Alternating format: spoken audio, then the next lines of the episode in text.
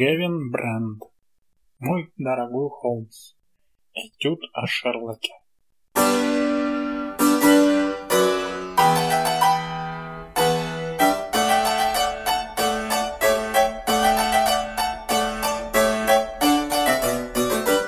Предисловие.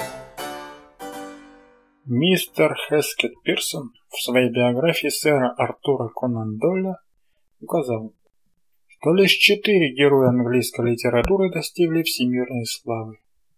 Другие могут быть известны образованным или полуобразованным людям, но только об этих четырех можно с определенностью сказать, что их знают миллионы, никогда не прочитавшие ни строчки из произведений, в которых они появляются.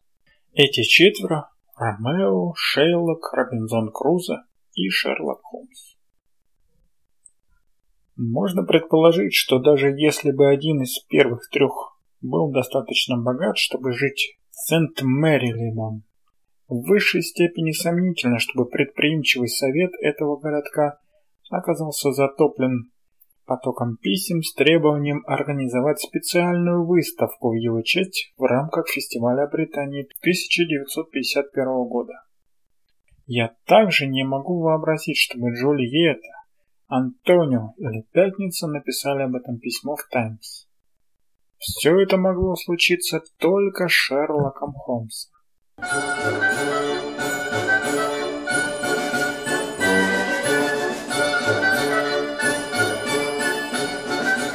Но, несмотря на его всемирную славу в отношении многих аспектов жизни Холмса, Уотсон оставил нас в полном неведении. А сам Холмс еще более молчалив о том, что касается его дел, когда он родился, в каком университете и как долго он учился, где он жил на Бейкер-стрит, был ли он в Тибете, что именно представляла собой служба информации Шерлока Холмса.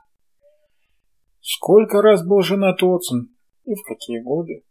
Почему он отлучался с Бейкер-стрит в 1896 году?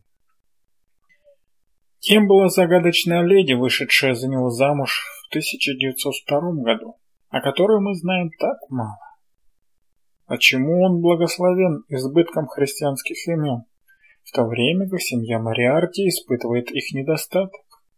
С проблемами такого порядка мы сталкиваемся, когда читаем повествование Отсона во второй раз. При первом прочтении мы слишком увлечены проблемами, которые решает Холмс, чтобы беспокоиться о других. Однако, перечитывая эти произведения, мы смотрим на дело под другим углом. Меня и, думаю, многих других беспокойство охватывает, начиная с первого брака Уотсона. Некоторые из записанных им случаев датированы точно, а другие лишь в отношении к его свадьбе. Таким образом, мне показалось желательным выяснить дату свадьбы. Но это было не так просто, как можно подумать. Кусочки головоломки, тщательно выпиленные лобзиком, отказывались складываться в единое целое. Даты приходилось менять. Для этого обнаруживались основания.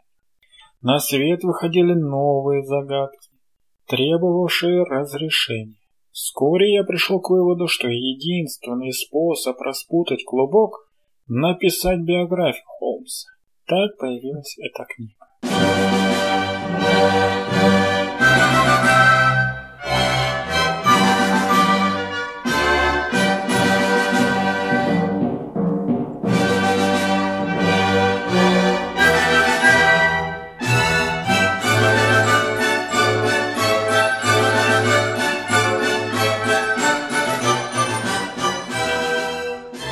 Столкнувшись с противоречием в датах, я вспомнил, что мистер Винсент Старретт описал Бейкер-стрит Шерлока Холмса как завораживающую страну воспоминаний, которая никогда не существовала в действительности, где время не имеет значения на дворе всегда 1895 год.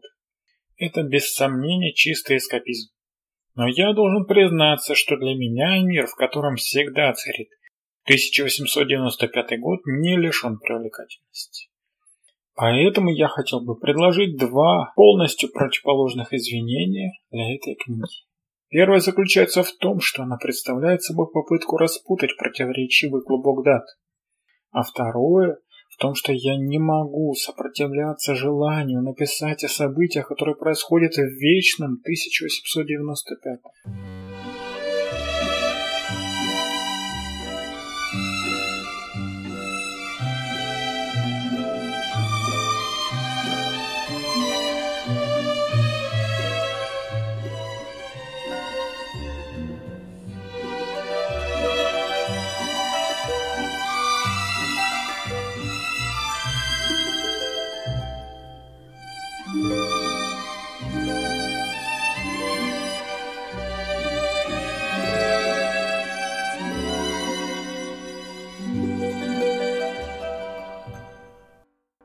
В заключение я хотел бы признать свой долг перед многими многочисленными предшественниками.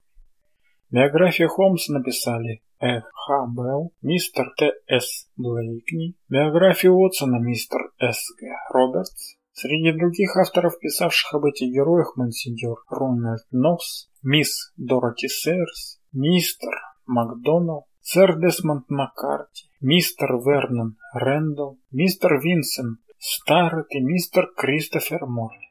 Проведенные ими разыскания сделали мою задачу более простой, и даже там, где я не соглашаюсь с ними, я нахожусь перед ними в долгу. Также я должен выразить признательность мистеру Э. Л. Хоуку из Королевского метеорологического общества за предоставленную мне информацию о фейворальских снегопадах в 80-е годы, понадобившуюся мне для установления времени действия Безиловой диеты.